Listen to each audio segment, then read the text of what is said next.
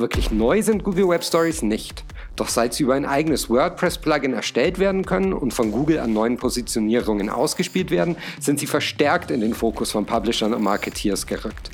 Wie ihr die Stories sinnvoll einsetzt und überhaupt erstellt, welche Inhalte sich dafür eignen und wohin der Weg führen könnte, darüber spreche ich heute mit unseren Online-Experten Michel Giesing und Daniel Henrich. Und damit herzlich willkommen zum Mind Studios Podcast. Michel und Daniel, ähm, ich freue mich, euch zu unserem heutigen Podcast begrüßen zu dürfen. Die Web Stories von Google sind unser heutiges Thema und wir experimentieren jetzt schon seit einiger Zeit damit. Ich würde sagen, durchaus erfolgreich. Erklärt ihr beide mir doch mal, wo liegt denn der große Unterschied zu den Stories, wie wir sie zum Beispiel schon von Instagram, von Facebook oder seit einiger Zeit jetzt ja auch von LinkedIn kennen? Ja, zuerst einmal Hallo zusammen in dieser ungewöhnlichen Runde. Daniel, Tobi. Wunderschönen guten Morgen. Morgen. Ähm, gerade eine schwierige Frage zum Einsteigen. Tobi, danke vielmals. so früh am Morgen. Ähm, also für mich ist sicher einer der Unterschiede, nebst den ganzen technischen ähm, Sachen, die es im Hintergrund hat, ist, naja, Google Web Stories wird auf Google gefunden. Das heisst, man grundsätzlich kann jeder so eine äh, Story sehen, völlig unabhängig, ob er bei einer Plattform oder bei einer Community dabei ist. Und das ist natürlich bei Instagram oder Facebook, ich weiß schon nicht, das Gleiche. Dort muss ich mal grundsätzlich Mitglied bei diesem Anbieter sein, damit ich überhaupt die Inhalte kann, kann anschauen kann. Und ja, bei Google ist es eigentlich sehr frei verfügbar.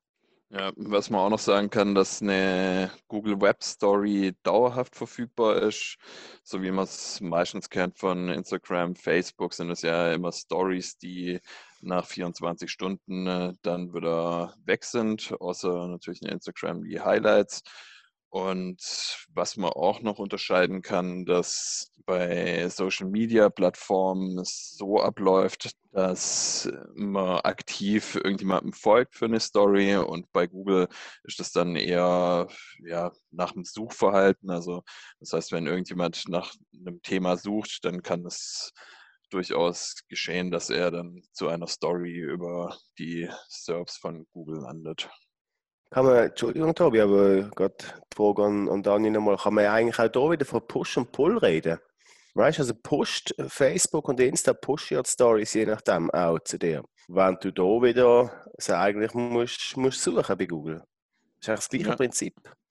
Ja, eigentlich schon.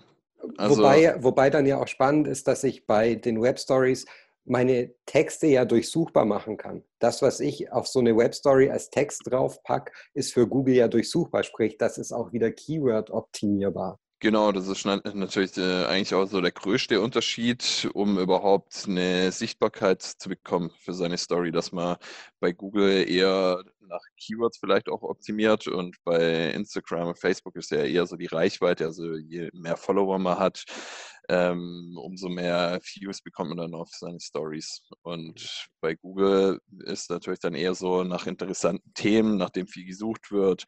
Und ja, da muss man dann natürlich auch Keyword optimiert seine Stories erstellen. Ne? Und spannend ist in einem weiteren Schritt, ich kann die Stories ja nicht nur sozusagen bei Google durchsuchbar stehen lassen, ich kann die ja auch in meiner eigenen Website wieder einbinden, beispielsweise auf einer eigenen Unterseite. Genau, also die Google Web Stories gibt es ja eigentlich schon ziemlich lange. Man musste es damals bloß über ja selber programmieren über AMP und das war natürlich ein sehr komplexer ähm, Vorgang, das überhaupt zu erstellen. Deswegen ja, gab es eigentlich nur große Publisher, die das genutzt haben. Jetzt seit neuestem gibt es von WordPress oder von Google hat ein WordPress-Plugin programmiert, also ein offizielles Plugin von Google. Und Jetzt könnte es halt sein, dass es eher so an die große Masse geht, weil man dadurch einfach auch ja, relativ simpel per Drag and Drop seine Stories erstellen kann. Das wird dann sehr spannend sein. Mal schauen, wie sich dann äh, die erste Suchresultatseite verändern. Weißt? Also wir sehen es jetzt bei unseren Stories, die wir gemacht haben. Ähm, wir haben dort äh, ja, ein, zwei Stories, je nach Suche, wo man, wo man eingeht, die relativ weit oben sind. Und die Frage ist natürlich dann, wo werden die genau platziert und äh, was heißt das für die klassischen organischen Suchresultate, die wir bis jetzt haben? Rutschen die immer weiter runter? Das ist dann auch eine Frage, ja, du bekommst noch drauf, Tobi, von der Strategie, also auf was setze ich? Setze ich dann darauf, dass ich mit den Stories möglichst hoch rank, setze ich auf die Seiten, setze ich auf die Seiten, wo die Story drauf sind, also gibt dann da schon noch gewisse Fragen, die man sich muss stellen im Vorfeld. Ja. Was man natürlich auch noch machen kann, also man kann auch zu Blogbeiträgen seine Story einbetten. Und es gibt auch die Möglichkeit, fremde Stories, also von anderen Publishern, auf seiner eigenen Seite einzubetten. Die Möglichkeit gibt es auch. Okay. Ja, Michel, die Strategie ist ein guter Punkt. Ähm, ich denke, gerade kleinere Unternehmen, die nicht täglich sich mit ihren Online-Marketing-Aktivitäten befassen, werden garantiert sich die Frage stellen, was kann ich denn mit diesen Stories überhaupt anfangen? Das ist ja mal eine nette Idee, aber ich brauche ja schon einen Plan dahinter, was ich eigentlich damit will. Können wir denen denn was mit auf den Weg geben?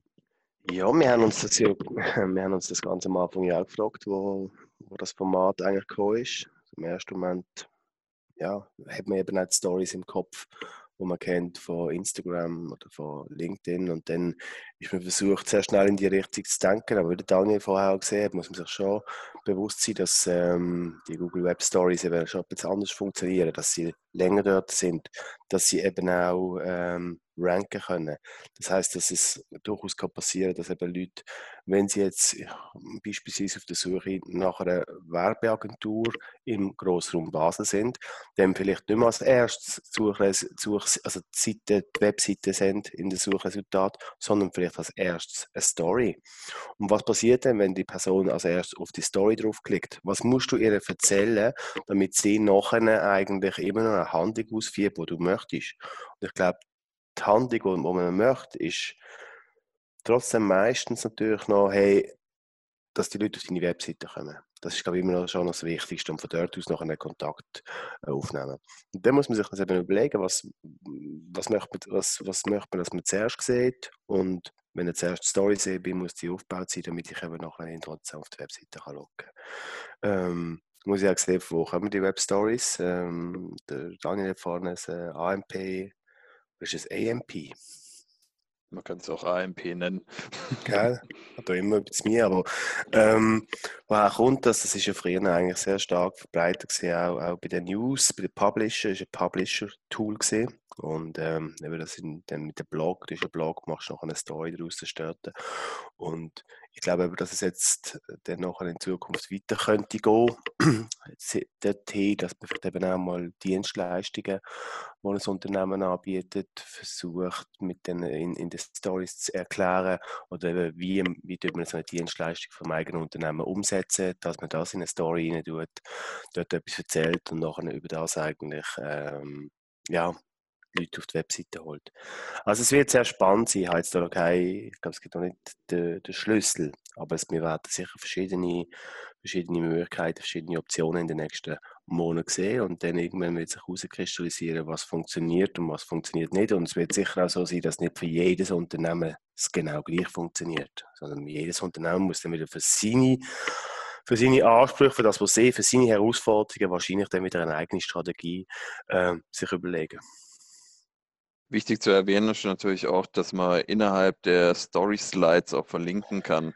Und das könnte natürlich auch eine Strategie sein, dass man so einen gewissen Funnel bildet in seinen Stories, dass man auch am Ende einfach nochmal einen Call to Action setzt auf eine wichtige Unterseite der eigenen Website oder vielleicht auch auf fremde Websites, wo, wo man dann äh, eine Transaktion bilden kann. Also da gibt es natürlich schon verschiedene Strategien. Man muss natürlich beachten, bei den Stories ist es so, dass man wirklich auf einer eigenen Seite und auf einer eigenen URL landet. Das heißt, es fehlt auch der Header und der Footer der, der Webseite und da muss man halt wirklich immer strategisch mitdenken. Ist, es, ist das Ganze für einen jetzt nur so Brand-Building, dass man eine Marke aufbauen will oder haben wir das Ziel, dass wir Traffic auf unsere Webseite ähm, ja, erfolgen. Und dann muss man natürlich dann schon schauen, wenn man den Traffic halt am Ende auf seiner Webseite haben will, dass man dann halt gewisse Call to Actions einfach setzt. Call to Actions einbauen ist ja mal grundsätzlich gar kein Problem. Das kann ich auf der letzten Seite tun äh, oder auch schon vorher in diesen Stories. Ähm, die Frage ist, muss es denn immer der Call to Action sein, kontaktiere uns jetzt, hole ich die Menschen dann auf eine ganz bestimmte Seite auf meiner Website, ähm, schicke ich sie zwingend zum Kontaktformular. Habt ihr denn da schon Ideen, was das Sinnvollste ist oder muss man das von Fall zu Fall jeweils neu entscheiden? Ja, schwierig zu sagen. Also ich würde vielleicht schon eher meinen, von Fall zu Fall. Also ja, also immer nur auf Kontaktieren zu verlinken, könnte natürlich auch auf Dauer langweilig sein oder ist jetzt auch nicht so der, der beste Call to Action. Also vielleicht schon, dass man den, den User einfach abholt. Mhm. Also beispielsweise man, man hat irgendwie ein interessantes Thema und man löst das Thema vielleicht auch erst auf einer bestimmten Landingpage dann wieder auf. Und mhm. dann kann man schon so das Interesse wecken, dass die Leute überhaupt draufklicken. Wenn man jetzt nur am Ende anfängt mit hier zum Kontaktieren, ich glaube, da wird dann die äh, Conversion Rate der, des Zielgruppenvorhabens dann sehr gering sein. Aber ich sehe das genau gleich. Also ich glaube auch, dass äh, innerhalb von der, von der Stories auf keinen Fall immer der hey, jetzt Kontakt aufnehmen Button dort sein oder einfach das Hauptziel sein. Das Ziel muss glaube ich wirklich sein auf der Webseite. Du musst ja überlegen, je nach Dienstleistung, müsstest du deine Story extrem aufbauen oder was muss da drin sein, damit du am Schluss wirklich da, das, das Bedürfnis hast, okay, dem Unternehmen will ich jetzt anrufen. Das hast du dann eher weniger, sondern eben, du tust ihn eigentlich dort äh, triggern zeigst etwas, was du sehr gut kannst oder machst Lust auf etwas, holst ihn eigentlich so nachher zu dir auf die Webseite. Dort gibt es noch weiter vertiefte Informationen und eben eine Auflösung und dann kommt eigentlich Kontaktaufnahme. Also erzählen wir die Story in der Story oft gar nicht zu Ende, um die Menschen sozusagen neugierig zu machen und zu uns zu holen. Gut. Das ist jetzt eine, eine, spannende Frage von dir, Tobi. Sehr. Also, also das wäre jetzt nur eine Strategie, würde ich mal sagen. Also es könnte durchaus auch sein, dass man die Story immer zu Ende erzählt. Also es kommt, wie vorhin schon erwähnt, auf das Zielvorhaben einfach drauf an. Also wenn man jetzt das Ziel hat, nur Brandbuilding aufzubauen, dann braucht es nicht unbedingt immer ein Call to Action auf die eigene Website. Also jetzt momentan ist es ja so, dass bei Google, dass man dann hauptsächlich bei den SERPs erscheint, aber in Amerika ist es ja auch schon so, dass man in den Google Discover erscheint und da ist das natürlich nochmal ein ganz anderes Format. Da könnte es dann durchaus auch sein, dass man mit seiner Story bei irgendwelchen Leuten einfach öfters dann auftaucht und dann braucht man nicht unbedingt immer den Traffic auf der eigenen Webseite. Also beispielsweise, wenn ich Lieferant wäre oder würde irgendein Produkt produzieren, und will einfach die Marke für mein Produkt aufbauen, dann macht es durchaus Sinn, einfach immer spannende Stories äh, zu erzählen über das eigene Produkt. Und da brauche ich nicht unbedingt den Traffic. Finde ich spannend, weil du da ansprichst, dass man dort damit eigentlich etwas für Brand Awareness tut, für Markenaufbau. Mhm. Und Google ja eigentlich in diesem Bereich bis jetzt eher nicht so genutzt worden ist.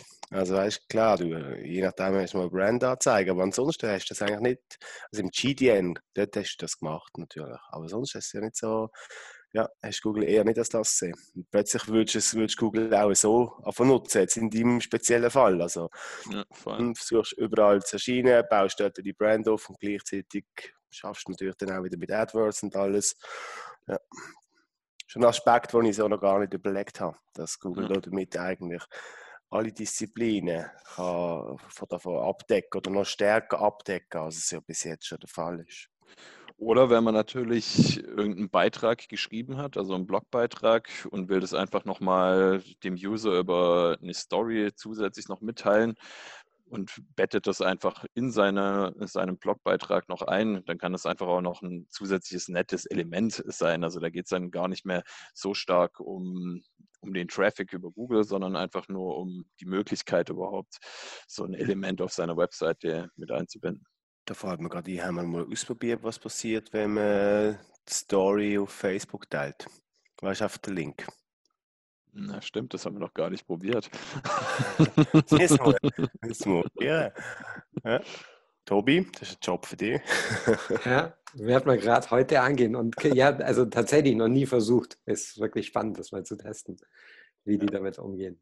Ähm, äh, jetzt, Daniel, du hast gerade angesprochen, dass man es in, in Amerika mittlerweile auf äh, Google Discover auch sehen kann. Ähm, und das ist ja mit ein Grund, warum wir jetzt überhaupt drüber sprechen. Also Nummer eins, dass die Stories künftig an zusätzlichen Orten ausgeliefert werden und Nummer zwei, das ebenfalls schon angesprochene WordPress-Plugin. Aber mal ganz ehrlich zu der zusätzlichen Auslieferung. wie viele Stories habt ihr, also wie viele Google Web Stories habt ihr denn schon gesehen?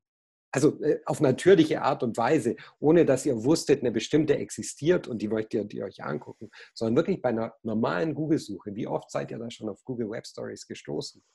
Ja, zwei oder dreimal. Und es ist auch nicht, äh, auf meine, ist auch nicht sehr natürlich gewesen, weil ich einfach geschaut habe, wenn, wenn erscheint uns. Und dann bin ich auch zweimal auf andere gestoßen, aber es ist ganz, ganz selten. Also man muss dazu auch sagen, dass es ist, also diese Erweiterung von Google für, für WordPress, das gibt es ja noch gar nicht so lange. Das gibt es erst seit, glaube, vier oder fünf Monaten. Ich muss jetzt lügen.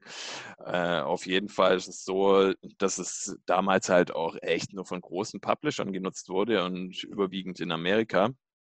Und ich vermute, dass es jetzt so in den nächsten Jahren, dass wir das viel häufiger auch in den SERPs dann sehen weil das einfach jetzt so an die, die Masse geht, durch das, dass man selber per Drag and Drop easy in WordPress seine Stories erstellen kann.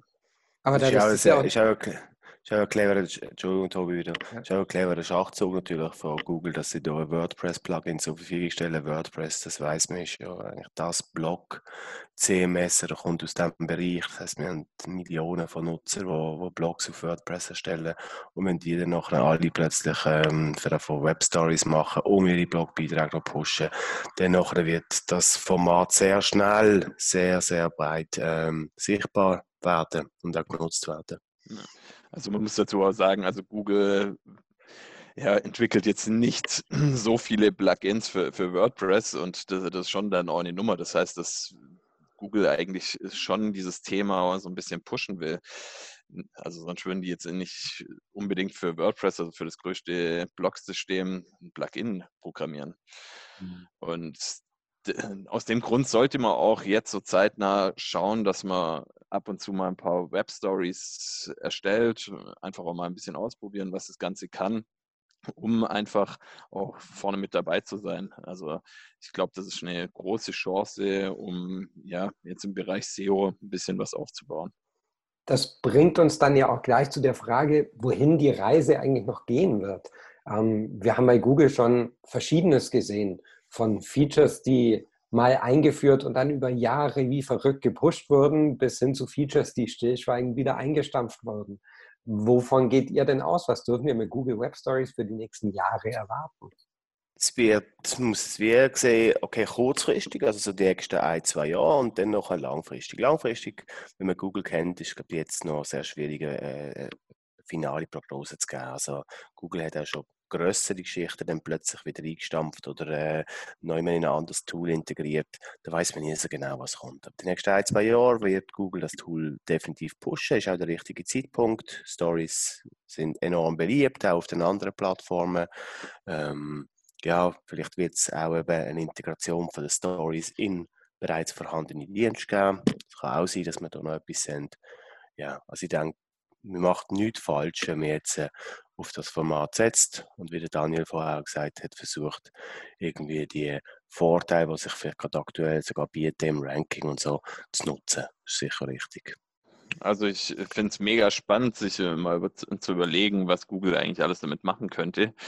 Und also das, was Michelle auch schon gesagt hat, was ich sehr interessant fand, wenn man die Stories ja so ein bisschen öffnet, dass die Stories untereinander von den Social Medias ähm, Netzwerken dann auch geteilt werden können, weil jeder fängt jetzt mittlerweile damit an. Also LinkedIn hat jetzt auch schon ein eigenes Format für Stories und ja, also das wäre wirklich sehr sinnvoll, wenn man die Technologie von AMP nutzen würde, um die Stories nur einmalig zu erstellen und auf seinen verschiedenen Social Media Plattformen dann zu teilen. Also es wäre mega spannend, wenn es in die Richtung gehen würde dann könnte ich mir auch gut vorstellen, dass Google auch so ein bisschen in die Richtung geht, wie man es sonst auch schon kennt bei den Social Media Plattformen, dass man irgendwelchen Stories oder Publishern vielleicht auch ja, folgen kann. Also Google selber verfolgt ja auch schon lange das Prinzip für eigene Logins, also dass sie auch identifizieren können, wer sich in Google anmeldet, besonders darauf bezogen auf die ganzen Cookie-Richtlinien, dass immer mehr Cookies abgefragt werden und da sind natürlich Logins direkt in Google nochmal viel einfacher für das Tracking-Verhalten. Und da könnte ich mir schon vorstellen, dass so ein Format natürlich die User ein bisschen animiert, sich auch einen Google-Account anzulegen und mit diesem Google-Account dann halt auch im Netz surft. Und dadurch bekommt natürlich Google auch wieder ein bisschen mehr Daten von den Usern. Was ja wieder Kreis wird schließen, weil die erste Folge von Tobi ist, glaube ich, was ist der Unterschied? Dann habe ich gesagt, ja, die Stories bei Google sind einfach offen und für jeden mal ersichtlich. Und das würde ja dann wieder bedeuten, dass es dann vielleicht eben nicht mehr grundsätzlich für alle immer offen ist, sondern du siehst vielleicht eine Story von einem Publisher und äh, wenn du die anderen Stories willst sehen, dann nachher musst du ihm folgen und zu einem Folgen brauchst du dann wieder das Login. Ja. Also wir sind sehr gespannt, was sich daraus noch entwickelt. Aber wir werden jetzt in Zukunft echt viel ausprobieren, auch verschiedene Strategieformate, was auch das Ranking in Google angeht und natürlich auch, was man sonst für nette Stories, also im Bereich Content dann auch produzieren kann. Genau. Tobi, du promotest hier ein bisschen für uns, für die Main Studios natürlich auf Social Media, so dass man sieht, was wir machen. Genau so haben wir das vor. Ähm, ja, ihr Lieben, ich sage ganz herzlichen Dank. Es war mir ein Fest mit euch beiden. Ähm, schön, dass ihr dabei wart. Danke. Vielen Dank, Tobi. Das nächste Mal wieder persönlich. Genau, ähm, wir sagen Tschüss aus dem Homeoffice, aus einer etwas ungewohnten Situation. Euch allen da draußen herzlichen Dank fürs Zuhören und wir freuen uns schon auf den nächsten Podcast. Besten Dank. Vielen Dank. Ciao zusammen. Ciao, ciao. ciao.